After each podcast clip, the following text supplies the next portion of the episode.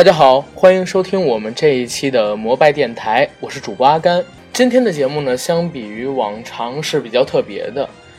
因为只有我自己来和大家播报这一期的节目。我们节目组里的其他几位主播这周或多或少都有一些事情没有办法赶过来，所以昨天晚上我们在开会的时候还在纠结，到底要不要休息一个礼拜，下周再做新一期的节目。可是大家也都知道，昨天呢是。第五十三届台湾电影金马奖的颁奖典礼，我们整个群组都是属于电影的发烧友。如果不做这一期的节目，一定会很后悔，因为我们错过了一个在自己初始阶段就能参与进去的华语影坛盛世。所以今天我自己决定，不管怎么样，哪怕只有我自己一个人，也要把这期节目做下来。呃，今天是收听我们节目的观众，那请稍微对我的要求放低一点点，咱们安安静静的，然后进入我们今天这一期的节目——第五十三届台湾电影金马奖的亮点和槽点。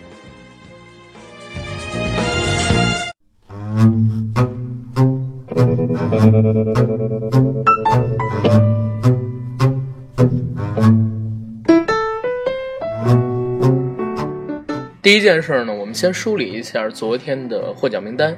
最佳影片是来自内地的小成本影片《八月》，这是导演本身的第一部电影。最佳导演呢是由冯小刚的《我不是潘金莲》获得，他在去年刚刚以《老炮儿》获得了第五十二届金马奖的最佳男主角。这一届的最佳男主角呢是由范伟老师他不成问题的问题然后获得。范伟老师一直是我非常喜欢的演员，他这一次入围金马，然后居然能得金马影帝，算是对我而言最大的惊喜。最佳女主角呢是由周冬雨、马思纯凭借《七月与安生》下了一个双黄蛋，两个人都做了第五十三届金马奖最佳女主角。最佳男配角呢是由来自六弄咖啡馆的林柏宏获得，最佳女配角是由一念无名的金燕玲获得。同时呢，这部影片还令黄晋导演获得了最佳新导演的名位。最佳剪辑和最佳原创剧本是由今年的话题性影片来自银河映像的树大招风获得。最佳改编剧本呢，则是由不成问题的问题梅峰和黄石两位编剧获得。最后一个大奖，也就是最没有争议的奖，最佳摄影是由长江图的李平斌，也就是我们的华语电影圈摄影第一人获得。李平斌老师呢，在长江图里的表现，其实算是华语电影。在胶片时代留下的最后绝响，也贡献出了我们今年在院线看到的最美的片荒情景。以上呢就是第五十三届台湾电影金马奖比较重量级的奖项的获奖情况。接下来我们的节目呢就是由我阿甘，然后来沟通一下有关于第五十三届金马奖上面发生的一些故事。这届的金马奖上最佳影片《八月》的导演。陈大磊在说获奖感言的时候就聊过他和金马奖的一些渊源，其实这点是跟我很像的，因为阿甘我本身也是北京人，小的时候呢，我们家也有一个像是大锅的那种卫星信号接收器，所以一直能看到像是凤凰台，然后明珠台、翡翠台，包括说台视，所以就很小就开始看有关于金马奖、金像奖这类型的颁奖典礼，包括说很多的好片子。像是《蓝雨》《卧虎藏龙》，还有金像奖的那些像神探啊、杜琪峰的电影，都是通过这种颁奖典礼然后得到的。所以金马跟金像对于我来讲，并不是非常遥远的事情。他们从我很小的时候就开始进入到我的生活，并且给我提供了像是在华语电影观影上非常重要的一个资源，或者说是信息渠道。所以在这一届看金马奖的时候，感触就特别深吧。因为今年是杨德昌导演的《孤灵街少年杀人事件》上映二十五周年，所以这届金马奖，他从海报，包括说是颁奖典礼的内容上，都提供了非常多的关于《孤灵街少年杀人事件》上面的致敬元素。我自己在看到张震作为这一届颁奖典礼的引言人开场。讲这一届孤灵街怀旧主题的缘起的时候，他复述杨德昌导演的话：“我们何其有幸，生活在这个不幸的时代。”这一句话的时候，眼泪立刻就涌在眼眶里。杨德昌导演已经去世很多年了。张震说他在回忆这部电影的时候，曾经说过，在拍《孤零节》那个夏天之前，这里在座的绝大多数人都不知道摄影机是长什么样子的。然后主持人陶子就满怀感情的续上这句话，但是在那个夏天之后，这些人都留下来了，而且直到现在。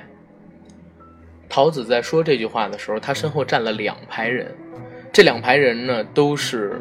孤零街少年杀人事件的主创，他们现在依旧活跃在华语影坛的，像是幕前幕后，包括张震，也包括在昨晚最终斩获了最佳女配角的金燕玲。他们注视着这个舞台，两排人的背后呢是张震在《少年杀人事件》里的片场造型，拿着一个手电筒，手电筒的光向上举着，上面写着“金马五三”。这个海报呢，我们会作为今天节目的今天节目的背景图，大家有兴趣的话可以仔细的看一看。人站在海报之前，然后当时那个怀旧的气氛，那个气场立刻就把我淹没掉了。我想起了那个四个小时的电影。那个电影是像星辰北斗一样，在华语影坛伟大的电影。张震说：“呃，那个偷看女明星换衣服的小鬼就是我。”然后《孤零街的光》引领我进入了电影的世界。虽然杨德昌导演已经离我们而去了，但他对于电影的坚持还有热情，永远都不会熄灭。这些参与《孤零街少年杀人事件》幕前幕后的演员，能够亮相在这个舞台上。就已经对我而言是非常大的满足了。然后现在我在说起这件事情的时候，我满身的鸡皮疙瘩，真的满身的鸡皮疙瘩。看到这一点的时候，眼泪立刻就涌出来了。所以，关于《昆凌街》的致敬元素，算是昨晚上颁奖典礼最大的几个亮点之一。其他来讲的话，这一届颁奖典礼稍微显得有点平淡，因为今年算是小年，大家可以看啊，入围的几个电影基本上。都没有很多人听说过，除了真正的电影发烧友，都是小成本影片或者是一些新导演的处女作，缺少在市场上的影响力。而整个颁奖典礼呢，跟前两年那种绞尽脑汁儿的设计开场相比，稍微有点平淡。陶晶莹作为主持人讲的段子，也没有像是黄子佼、林志玲、曾志伟一家人讲的那么好玩。这节目上的平淡，直接就体现在了像是当晚的一些演出上。你像我其实很期待孙燕姿，然后能在金马舞台上唱一些非常喜欢的歌，因为从小就听她长大的嘛。结果她昨天唱的水准非常之一般，后来说是因为可能感冒了，然后一下就让我想起了萧敬腾有一年上春晚，说准备了好久，最后败给了发烧，怎么怎么样的。不过后来孙燕姿发微博也道歉了，还让大家就是转一些唱的好听的视频，这点也可以理解，因为孙燕姿平时在演出上面。或者说，在自己的表演上面一直都是在水准之上的，这次可能也确实是失常发挥吧。但是有一点我还是挺喜欢的，就是发现一现象：作为比如说是华语影坛的一个华语娱乐圈的一个艺人，孙燕姿从来没有去触电，就是拍电影。她最多呢是像《遇见》这个名字作为电影主题曲进行一个参与的方式，在咱们国家动不动就影视歌三栖的娱乐圈里边，这是特别不容易的。好像他们新马泰的艺人，像什么梁静茹、光良、品冠、阿杜都专心的唱歌，甚至大热的像林俊杰也是偶尔客串一下。可是咱们的，比如说王力宏、周杰伦都已经当上主演，甚至是导演了，所以很佩服，就是来自新马的这些纯粹的歌者，他们是真真正正的把唱歌当成了一个事业来做，而不是把自己当成一个明星。孙燕姿当时唱的那组歌曲是我们的世界，基本上呢都是儿童歌曲，比如说像是鲁冰花，然后小星星，还请到了台湾本地的爱乐乐儿童合唱团，创意挺好的。比较遗憾的是他没唱天黑黑，这歌和主题这么搭，他居然没唱。接下来就是颁奖典礼比较好玩的点，就是成家班，成家班凭借《唐人街探案》。又拿下了最佳动作设计，我已经忘了这是第几次了，最少得有十几次是成家班夺得这个金马奖最佳动作设计了。颁奖的时候，成家班的带头人武刚说：“说那个王宝强，也就是《唐人街探案》的主演，一开始在拍这部电影的时候他就受伤了，然后打着钢钉完成了全部的动作，这个细节非常真实感人。就是在现在的整个影坛里，能做到这样的演员真的不多。”前两天我们还知道有一个知名的小鲜肉 Y 开头的两个字的小鲜肉，在拍一个电视剧的时候，用了七八个替身，有文替，有武替。而作为已经在华语影坛拥有非常强票房号召力的王宝强，他居然能够做到打着钢钉，然后完成所有的威亚，包括说是动作戏份，这其实是非常敬业的一件事情。而且今年大家知道，喜剧类的电影还没有出现过任何一个爆款。王宝强有今年应该是娱乐圈最大的爆款新闻，同他自导自演的《大闹天竺》会在十二月份的时候上映。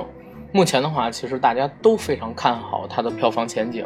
因为猫眼上已经有十二万人想看了，和梁朝伟的《摆渡人》持平，甚至比周星驰还有徐克他们两个准备在大年初一上映的《西游伏妖篇》还要多得多。说到王宝强，他之前的话十几岁的时候，就凭借《盲井》在金马奖拿过最佳新人，当时因为王宝强只是一个新人嘛。据说他的庆功宴只是一碗面，因为太穷了，去台湾的路费都是借的，所以在卫生间遇到偶像刘德华的时候，他激动的说不出来话，然后还给刘德华下跪。但是刘德华本人是超 nice 的，因为我也接触过刘德华，参加过他的一些活动，他跟现场的每一个人 say hello。刘德华看到王宝强给他下跪，他立刻也反给王宝强跪下，然后说：“哎，你起起起起，把王宝强给扶起来。”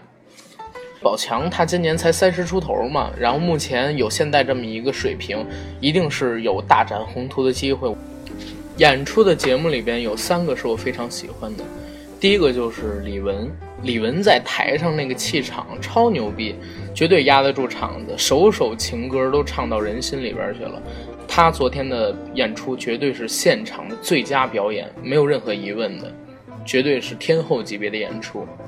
之后呢，就是缅怀电影工作者的段落。好多我们熟悉的面孔都在过去的一年里边永远的离开了我们。像大家都知道的乔任梁，《绝代佳人》夏梦，他也是金庸的梦中情人。作词人庄奴，然后演员、导演、摄影何帆，摄影廖庆松，电影皇后陈云裳。金马奖当时用的配乐是《当年情》，它是张国荣的歌。哥哥离开我们也已经有十三年了，他是在零三年的四月一号愚人节那天，然后永远的离开了我们。看到这个片段的时候，其实心里边想的东西或者说感触会很深，因为随着时间这么一点一点的过去，我们越来越多的喜欢的演员都已经五十岁、六十岁，像是成龙、周星驰 这些缅怀电影人的段落里面呢。也开始出现了我们非常喜欢的电影演员，未来这种人会越来越多，所以以后看金马、金像，甚至说是金鸡百花的时候，心里边可能或多或少都会带上伤感的情绪。演出段落里第三个亮点就是窦靖童的现场演出，他唱功真的好棒，我操，台风炸裂，比他妈都强。而且这个演出看完之后，就感觉三个字就是屌炸天。但你觉得，就是王菲，也就是他妈牛逼的时候，其实他爸窦唯更牛逼。但你觉得他们都牛逼的时候，发现他自己也牛逼。如果换在音乐还是核心娱乐产业的那个年代，他就是女版的谢霆锋，娱乐世家。昨晚上超牛超牛，几首歌唱下来，台风又帅，绝对实力圈粉。这是昨天晚上现场演出里边我最喜欢的三个情节。颁奖阶段呢，除了像是刚才说过的成家班，凭借《唐人街探案》拿下了最佳动作设计，还有最佳导演、最佳男主角、最佳女主角、最佳影片这四个奖都值得好好的跟大家聊一聊。先说最佳导演，冯小刚呢，在去年凭借《老炮儿》得到了金马奖的最佳男主角，今年呢就以《我不是潘金莲》拿到了最佳导演。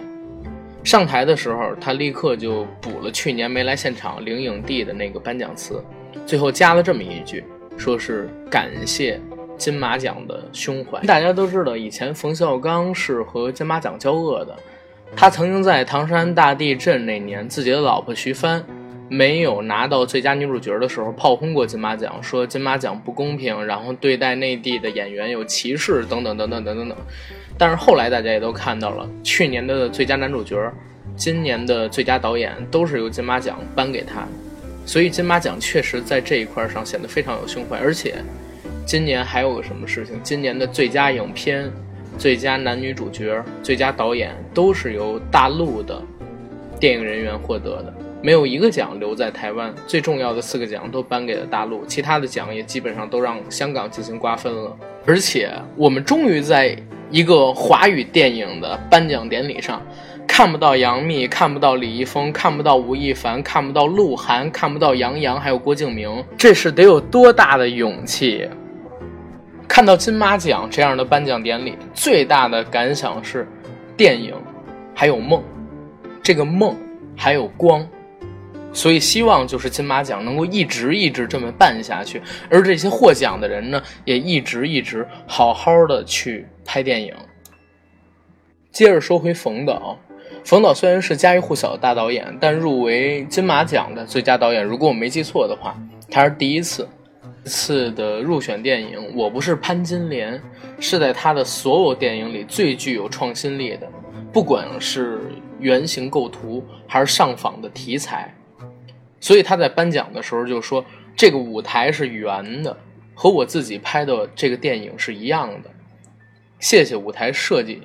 嗯，也感谢刘震云为我们指明方向，感谢冰冰一个明星来演文艺片儿而且基本是不收钱的。我也希望最佳女主角奖能够鼓励到冰冰，鼓励更多的明星帮导演进行站台，让观众进影院看电影。感谢摄影师罗潘，所有人反对的情况下，只有摄影师站在我这边，而且研究了一整套的拍摄方法。感谢三个制片人接手《我不是潘金莲》这部电影，感谢作曲，感谢二十多个男演员的精彩演出，感谢金马奖和评委们又一次印证了我这样拍是对的。冯小刚是一个相当自信而且自恋的人，他也是很狂妄的一个人，但是今年。大家都知道他的《我不是潘金莲》在上映伊始就得到了非常多、非常多的算是热评吧，但这些热评基本上都不是好评，争论是非常大的。所以金马奖能够给他最佳导演奖，对他的肯定，包括说是在现在他受到承压的状态下受到的收获，其实是远比之前要大得多的。然后最佳男主角就更有意思了，先给大家念一下提名名单。梁家辉凭《寒战二》入选，许冠文《一路顺风》，张学友《暗色天堂》，范伟不是问题的问题，柯震东《再见瓦城》。这里边呢，我只看过三个电影，就是《寒战二》《一路顺风》《暗色天堂》，不是问题的问题，还有《再见瓦城》，我没看，但是在。整个颁奖典礼爆出入选名单的时候，我一看到范伟老师，我当时说一定要让范伟老师得，一定要让范伟老师得，这算是最大最大的期望了。而昨天确实也颁给了范伟最佳男主角奖，这实在是圆了我心里边的一个梦。因为我们的老听众知道，在我们做到第二期节目的时候。那一天，我跟陆鼠两个人聊了特别多有关于范伟老师演技，他是不是一个好演员，还有这次入选金马奖的问题。我们打心眼里认为范伟老师是一个演技上的天才，他获得这个奖是实至名归的。所以，哪怕我没有看到这次《我不是问题的问题》里他的演出，也非常希望他能得到这个奖的肯定。这一次。范伟之前一直被人称为老戏骨，但真正成了老戏骨，拿到了演技上在华语影坛的承认和鼓励。电影《我不是问题的问题》中的表演，很多的专业评论人员说是内敛而且有层次，让大家看到了一个喜剧之外的范伟。而且你能想象吗？就是范伟老师人气超旺，搬到他讲的时候，全场观众在那高喊他的名字：范伟，范伟。很牛，而且今年入围最佳男主角的组合也比较神奇，就是四位老前辈，还有一位新生代男演员。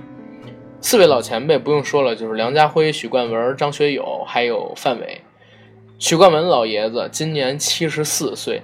他是香港电影里，尤其是喜剧电影里的泰山北斗，许氏四兄弟排行老大，文武英杰。他弟弟许冠杰、许冠英。还有他创作的像是《半斤八两》《天才与白痴》《鸡同鸭讲》这些影片，还有《摩登保镖》，都是香港市民喜剧的代表。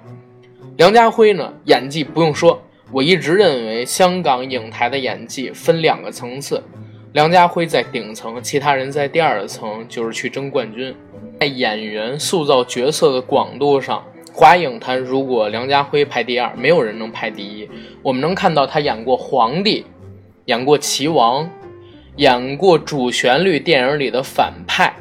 也演过黑帮老大，演过娘娘腔，演过反串，演过那种低俗恶搞的喜剧、文艺片、深情款款的富家公子，也演过落魄街头的流氓乞丐。全部都演过，而且不管片子的质量怎么样，他一直能奉献出超级好的演技，而且每一个角色塑造感都是不同的。在这一点上，不管是梁朝伟，甚至是周润发，相比他而言都有缺失。但是今年 也要说，就是梁家辉老师他的《寒战二》和第一部相比。影片的整体质量，说实话不够硬，而且没有角色上的突破，他还是延续自己在《寒战一》里的演技嘛，所以没能获奖也是在情理之中。张学友《暗色天堂》这部片子，我也是在这个月月初的时候找到资源，然后看过了。在香港演艺圈里边，梁朝伟的唱功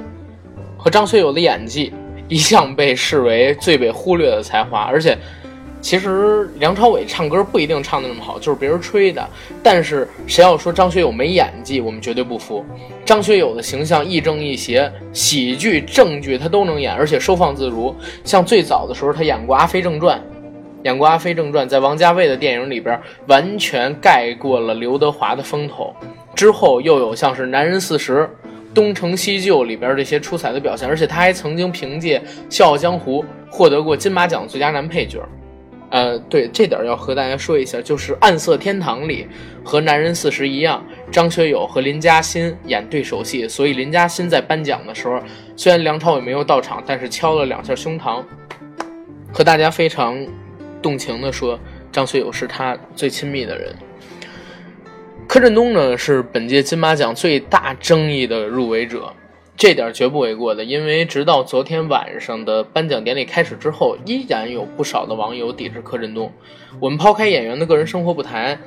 因为我没有看过《再见瓦城》啊，我只能跟大家说，就是我看到一些主流媒体上的评价，都说柯震东扮演的从缅甸偷渡到泰国的打工仔，光是体验生活就有半年，而且表演上脱胎换骨，所以我也愿意相信，确实柯震东下了大力气去演这部电影，而且他的表演水平一定是在水准之上的。因为金马奖还是一个很公平的奖项，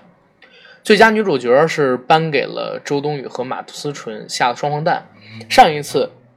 金马奖把表演奖项给两个人，还是在第四十七届，由张家辉和黄渤分别凭借《证人》《斗牛》然后获得的。也就是说，这一次的最佳女主角在颁奖上下双黄蛋，是有史以来第一次，五十三年以来第一次。这其实算是我认为比较好的结果吧。双女主，同一部电影里边两个女主角获奖，也是创造历史了。而且确实，整个《七月与安生》这部电影都是靠两个女演员的演技来撑起来的。金马奖的评委说，之所以把奖颁给两个女演员，是因为《七月与安生》是双生一体，同一个人。马思纯也说，有一个好的对手，才有一个好的我。没有你，我不会站在这儿；没有你，我也不会站在这儿。这是我今天，或者说是整个颁奖典礼里听到的最喜欢的颁奖感言。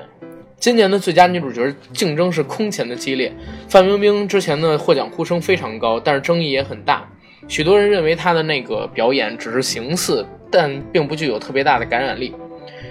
徐伟宁呢，则是凭借恐怖片《红衣小女孩》夺得了最佳女主角提名。我个人因为不看恐怖片，所以没看，但是主流评价也是非常的好。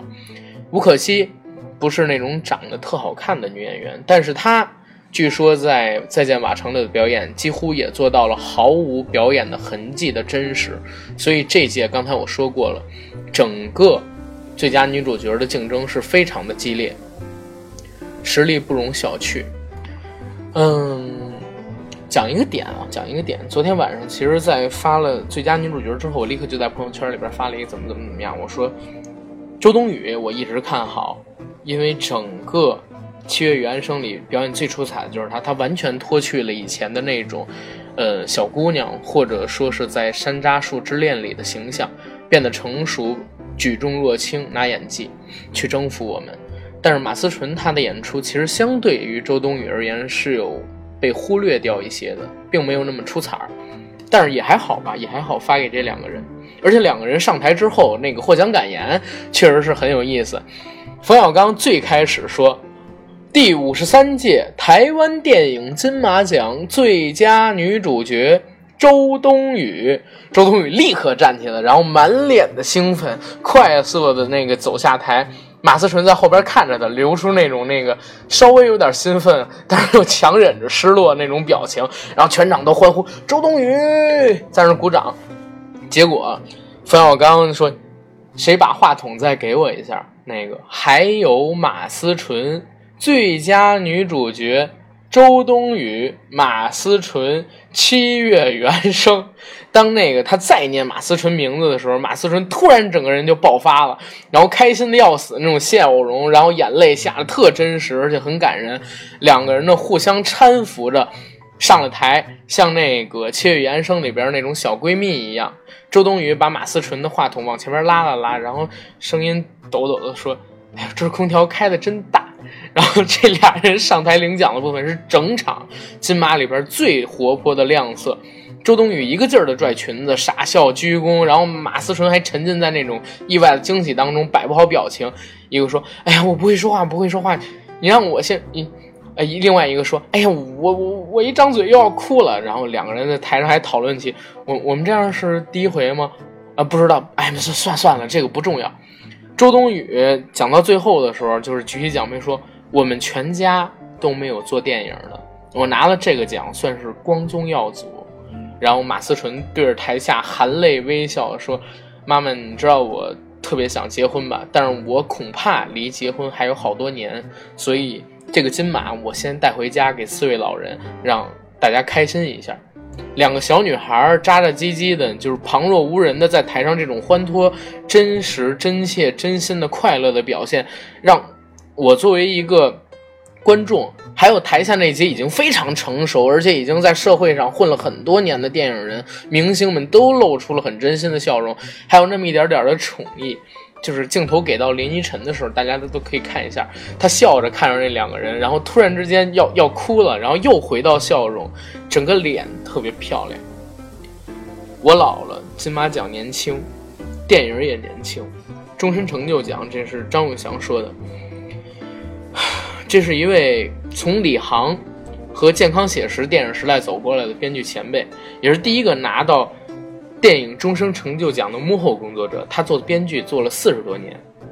他也是现在整个华语电影圈剧本格式的始祖。他上台领奖的时候，全场自发起立鼓掌，然后啪啪啪进行尊重。所以他说，他在现场看到这么多年轻的有创意的朋友们参与到电影行业里边来，很是欣慰。他露出笑容说：“金马五十三年了，但是看起来比当年更年轻了。我老了。”蔚为感慨，蔚为感慨，感谢华语电影有金马这么一个舞台，有金马这么一个舞台，华语电影与有荣焉。